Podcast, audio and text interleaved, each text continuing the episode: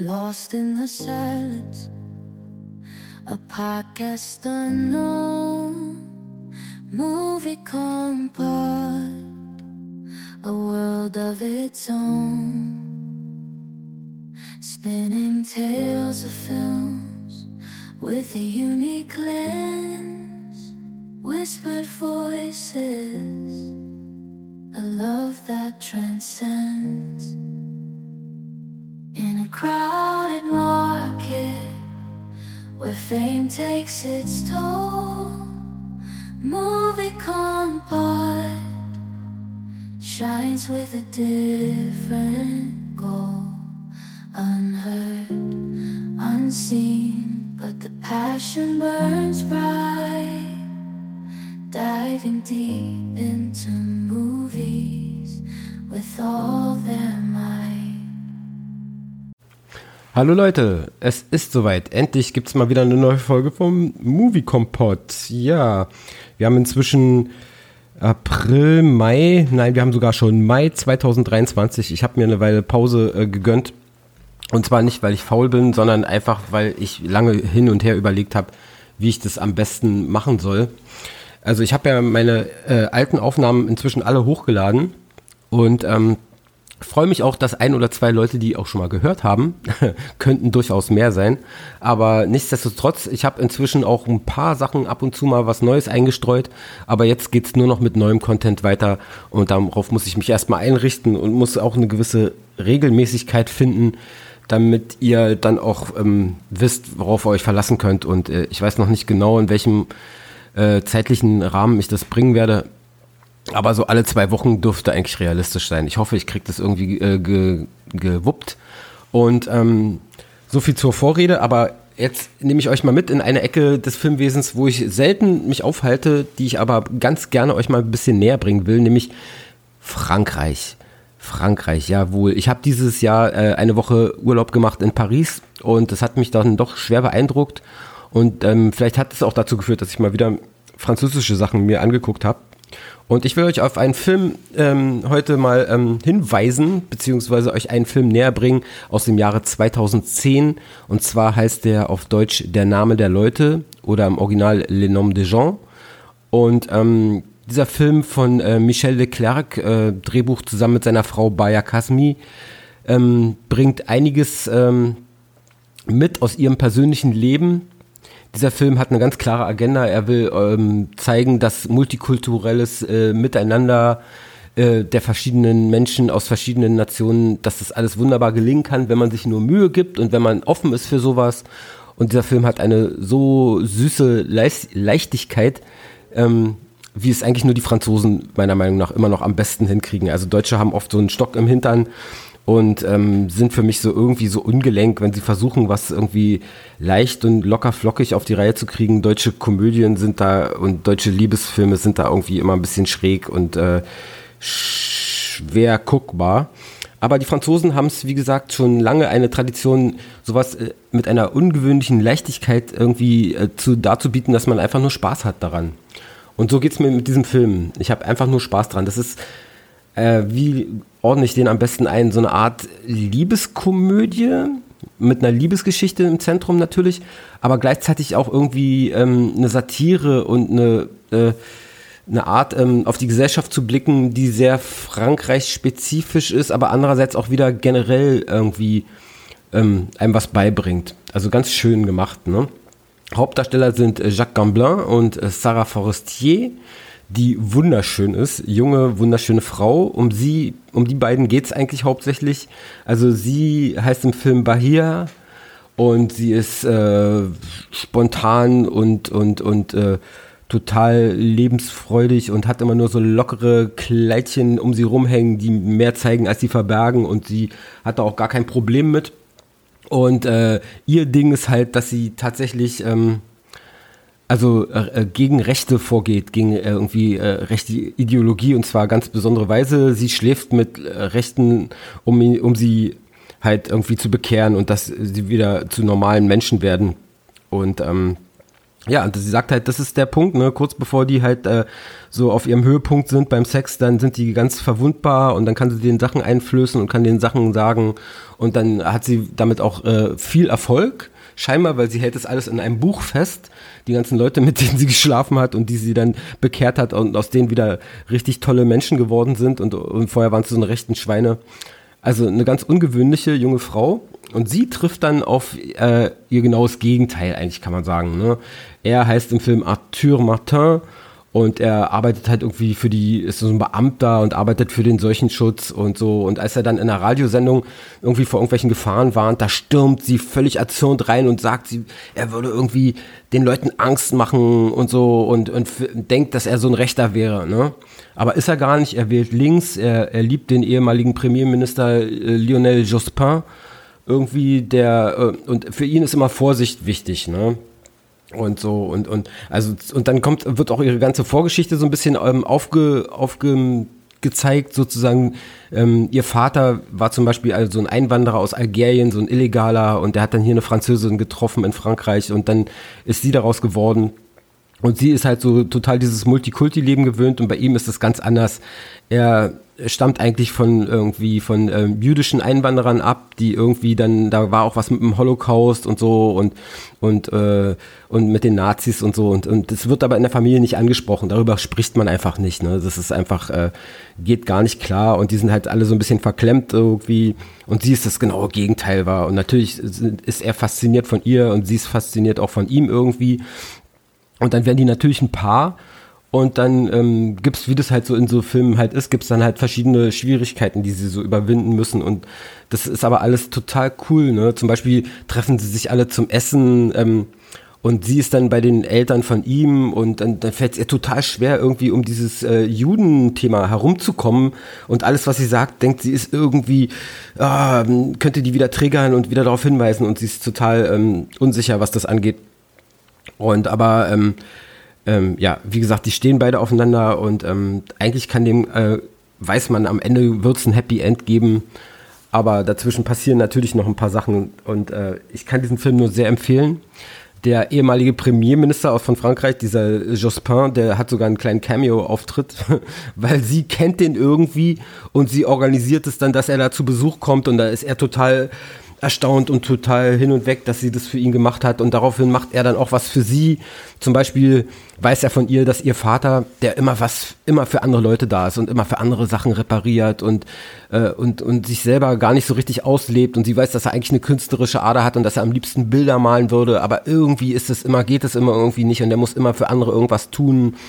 Und das ist ihm total wichtig auch. Und da geht er dann hin und sagt so, ja, bei mir in, äh, auf meiner Arbeitsstelle, da ist jemand eingebrochen und hat alle Bilder geklaut und jetzt könntest du mir nicht 30 Bilder malen und so, einfach damit diese weißen Flecken an den Wänden wieder weg sind. Und er legt los und ist total in seinem äh, Ding drin und, und malt Bilder wie verrückt und dann ist sie ganz entzückt, als sie merkt, was er für sie getan hat, so und dann ähm, ist es halt für ihre Liebe total gut, dass sie was füreinander tun und dass sie füreinander da sind und dass ihnen das wichtig ist, was der andere denkt und fühlt und so. Und der Film ist gespickt mit wirklich witzigen, lustigen Dialogen und es gibt auch eine, also Spoilerwarnung, guckt den erstmal, wenn ihr das nicht wissen wollt. Es gibt einfach die schürfste Szene überhaupt, also wo sie so völlig äh, durcheinander ist und in Gedanken und, äh, und, und sich um alles Mögliche kümmern muss und dann geht sie los und äh, läuft auf der Straße an ihm vorbei. Er ist gerade irgendwie im Laden und kauft sich was zu essen oder so. Und dann sieht er sie vorbeilaufen und sie am Telefon noch sagt zu ihrer Freundin so, ja, und ich, diesmal bin ich aber sicher, dass ich nichts vergessen habe. Ich habe wirklich an alles gedacht. Ich habe dies und das und dies habe ich alles dabei. Und sie merkt überhaupt nicht, dass sie komplett nackt ist, dass sie einfach vergessen hat, sich anzuziehen. Ja? Und dann geht sie in die U-Bahn und da erst an den Reaktionen der Leute merkt sie, dass sie nichts anhat. Und es ist so cool und er ist so fasziniert, dass sie so durch den Wind sein kann dass sie das nicht mal merkt, ja. So eine Kleinigkeiten gibt es in dem Film.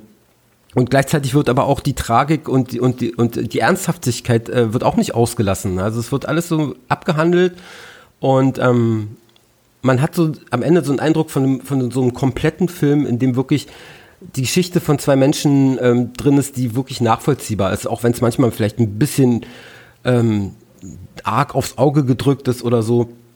Aber der Film hat so tolle Techniken, wie er halt auch die, so die Vergangenheit darstellt. Der macht es nicht so wie, wie andere Filme mit Rückblenden und an und so und das dann, sondern die, äh, die, die Hauptdarsteller und auch andere, die, die tauchen einfach auf in den Szenen als sie selbst, äh, so sie selbst als ihr jüngeres Selbst und dann reden sie miteinander. Er redet zum Beispiel mit sich als Teenager und der Teenager sagt dann zu ihm, ja, was ist, warum bist du da jetzt so, so übertrieben vorsichtig geworden? Was ist nur mit deinem Leben passiert? Und, und, und er lässt sich auch davon dann ähm, sozusagen also diese Erinnerungen, die machen immer was mit einem, ne? Und auch man erkennt von beiden, dass sie halt irgendwie eigentlich auch mal Kinder waren und wie das zu dem, wie sie zu dem geworden sind, was sie sind, ne? Ein wirklich schöner, positiver Film, der so locker durchrutscht und ähm, den ich euch einfach mal empfehlen möchte. Der ist wirklich gut. Der ist auch nicht allzu lang, also 100 Minuten ist jetzt für heutige Verhältnisse nicht viel. Den kann man sich einfach mal direkt so reinziehen und ich hoffe, ihr habt Spaß dabei. Ja? Ihr merkt schon, den Film habe ich nach langer Zeit jetzt mal wieder geguckt, extra. Und ähm, ich kann nur sagen, der ist super. Ne? Der ist halt auch noch nicht allzu alt. Und dass er halbwegs noch an unsere Realitäten, in unsere Realität reinpasst. Und ähm, ja, den empfehle ich euch. Und als, äh, damit der Podcast nicht allzu kurz wird, gebe ich hier auch noch einen kleinen Überblick über Sachen, die ich als letztes gesehen habe. Zum Beispiel war ich im Kino jetzt gerade mit meinen Kindern und habe irgendwie den Guardians of the Galaxy Teil 3 gesehen. Und wer die Guardians äh, beziehungsweise die ersten zwei Filme kennt, der weiß auch schon, was einen erwartet. Der Film ist natürlich wieder viel zu lang, 150 Minuten, also zweieinhalb Stunden. Das ist für so einen achtjährigen Jungen, mit dem ich den äh, irgendwie im Kino gesehen habe, schon eine Menge. Aber er hat den Film gut durchgehalten und er war auch nicht gelangweilt. Er ist nicht eingepennt. Er wollte nicht gehen. Der Film ist einfach vollgepackt mit geilen, ikonischen Szenen. Und es wird so die ganze Vorgeschichte von dem Rocket äh, ähm, aufgedröselt dabei noch, ne, was ihm alles damals angetan wurde und wie das dazu kam. Und natürlich haben sie wieder irgend so einen, so einen Verrückten, der eine neue Spezies erschaffen will von über, übermächtigen Wesen und so.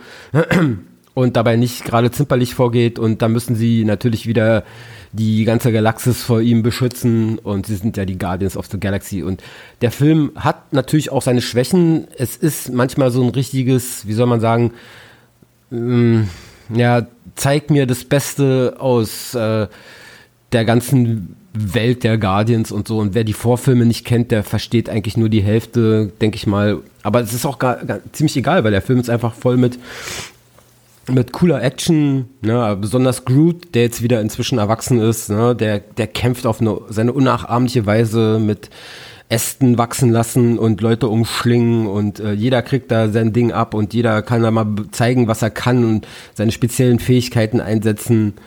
Und das hat schon sehr viel Spaß gemacht. Also den Film kann ich für Marvel-Fans auf jeden Fall empfehlen. Ich habe auch äh, erst vor kurzem den, den äh, äh, letzten Ant-Man geguckt, diesen Ant-Man and the Wasp Quantum Mania. Bisschen ungelenker Titel. Und auch der Film hat eine Menge Hate abgekriegt, ähm, wie ich das mitgekriegt habe im Internet, aber ich kann es gar nicht nachvollziehen. Der Film hat einfach Spaß gemacht. Und viele haben gesagt, so, ja, diese Quantumwelt, in der die da rumlaufen, das ist alles nur so wie Kulisse und so. Finde ich nicht. Also ich finde, der Film setzt die Story gut fort, hat ein paar wirkliche Überraschungen, wie zum Beispiel Modok, der da vorkommt. Modok, also das muss man sich mal vorstellen. Das ist dieser Typ, der nur aus dem Kopf besteht und in so einem kleinen Sessel sitzt und halt die ultimative Waffe geworden ist. Äh, also da gibt's einiges äh, zu sehen. Ja, also ich habe mich in letzter Zeit halt auch wieder natürlich mal viel mit Science Fiction und so Zeug beschäftigt. Eine Serie, die ich noch plagen kann, ist, äh, die relativ neu ist, weil es erst zwei Folgen davon gibt, ist äh, Silo oder Silo, meinetwegen. Und das ist eine richtig schöne Science-Fiction-Serie, die halt äh, dieses postnukleare Ding da durchspielt, dass alle in so einem unterirdischen Silo leben, in so einem Riesending, keiner weiß mehr, wer es gebaut hat, wo es herkommt, man weiß nur, es gab irgendwie einen Krieg und, und alle Sachen, die von vor der Zeit des Silos sind, sind irgendwie verboten, so Relikte aus der Zeit davor darf man nicht haben. Dann wird da aber eine alte Festplatte entdeckt und da wird dann irgendwie gezeigt, dass, oh, die Welt ist ja vielleicht gar nicht mehr so verseucht und schlimm, wie sie früher mal war, darf aber irgendwie keiner wissen, und äh, alles ist ganz seltsam. Leute, die wirklich raus wollen, die dürfen dann auch raus, dürfen aber nie wieder zurückkehren. Und wer dann rausgeht, der ist dann draußen und bricht nach kurzer Zeit irgendwie zusammen und ist irgendwie tot. Und die Leute denken dann, ja, okay, ist so, die Welt draußen ist halt verseucht und man kann da nicht rausgehen. Aber man sieht dann auch jemand, der rausgeht und der sieht dann Vögel zwitschern und tolle Landschaft und ähm, alles ist schön. Ja, und trotzdem stirbt er dann irgendwie oder vielleicht auch nicht. Man weiß es nicht, ist relativ ähm, geheimnisvoll auch, aber ist wirklich super gut produziert. Das hat mich echt schon an, an Westworld erinnert, so von der Art, wie, wie das gemacht ist. Vielleicht sind da auch dieselben Produzenten dahinter, wer weiß das schon. Aber ich finde es irgendwie cool und äh, kann die Serie nur empfehlen. Auch eine andere Science-Fiction-Serie, die ich jetzt gerade angefangen habe, ist The Ark. Die ist auch noch relativ neu. Es gibt eine Staffel mit zwölf Folgen. Ähm, kann ich bisher nach drei Folgen auch empfehlen. Da ist halt so dieses Thema Generation Raumschiff auf dem Weg irgendwo hin. Zwischendurch passiert was. Unfall, Leute werden aus ihren Schlafkammern rausgeholt und zwar die ganzen jungen Leute sozusagen und gar nicht mal die, so die, die, die Chefs und die, und die Captains und Crew und sozusagen, sondern die unteren Ränge und die Passagiere die überleben und die ganze ähm, Mannschaft von dem Schiff, die geht halt auch eigentlich bei dem, bei dem Ding am Anfang drauf und jetzt müssen die ganzen jungen Leute gucken, wie sie überleben, ne? wie sie genug Wasser zusammenkratzen, wie sie irgendwie ihr Sauerstoff ähm, irgendwie aufbereiten und ja, und haben mit allen möglichen Problemen zu kämpfen.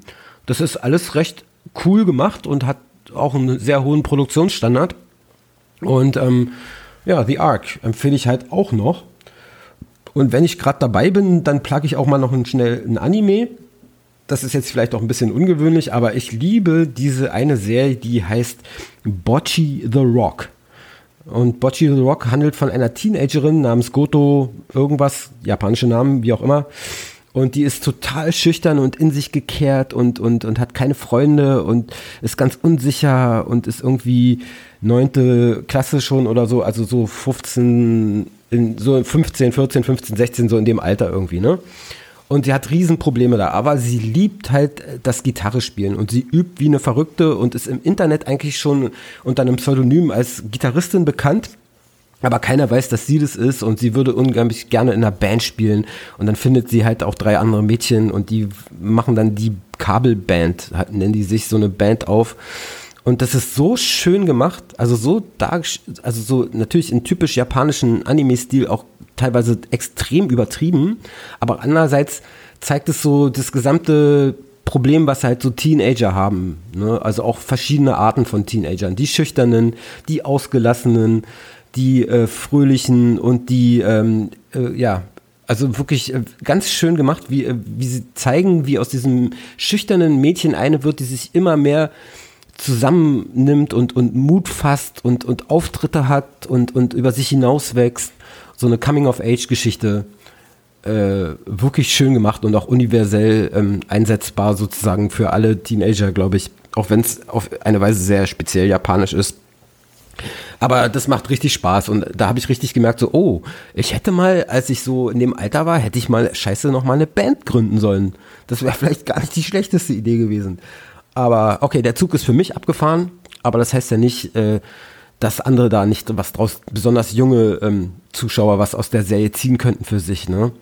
Also Bocce the Rock empfehle ich auch total. Und ähm, ja, das ist es dann für heute. Ähm, das habe ich jetzt einfach mal so in einem Rutsch aufgenommen, ohne großartig meine Ös und Äs rauszuschneiden. Das mache ich eigentlich generell nicht so viel. Ich bearbeite nur so ein bisschen nach, denn ich möchte auch schon diese, dieses ursprüngliche und diese, dieses Suchen nach Worten, was man hören kann, glaube ich manchmal bei mir. Das möchte ich auch drin behalten. Das macht für mich den Charme von Podcasts auch aus wenn es halt nicht so perfekt durchorganisiert ist, weil dann sowas kann ich halt auch im Radio finden so eine perfekt durchorganisierten äh, Produktionen, wo von vorne bis hinten ein Skript besteht und alles und so, so ist es bei mir nicht. Ich bringe euch einfach live und ungefiltert drüber, wie irgendwas auf mich gewirkt hat und äh, ich möchte euch das unbedingt nahebringen. Also guckt den Film, der Name der Leute und achtet auch ein bisschen auf die Sachen, die ich euch vorgeschlagen habe, weil das sind nicht die schlechtesten. Ich gucke eine Menge Zeug und da ist wirklich, wenn ich euch was vorschlage, dann ist es auch wirklich was Gutes. Und ich freue mich auch schon sehr, dass dieses Jahr als kleines Addendum noch, dass im Sommer endlich die zweite Staffel von Star Trek Strange New Worlds kommt und dass auch irgendwie The Foundation weitergeht, diese Science-Fiction-Serie nach Isaac Asimov. Und äh, weil das war auch das eine der be beeindruckendsten Serien, die ich in den letzten Jahren gesehen habe. Foundation, also auch da geht es weiter mit einer zweiten Staffel, war ja abzusehen. Und ähm, da bin ich total gehypt drauf. Und ähm, ja, lasst mich wissen, ob es euch gefallen hat. Und äh, wir sehen uns bei der nächsten Folge wieder. Beziehungsweise wir sehen uns nicht, wir hören uns natürlich bei der nächsten Folge wieder. Also bis dann, macht's gut und tschüss.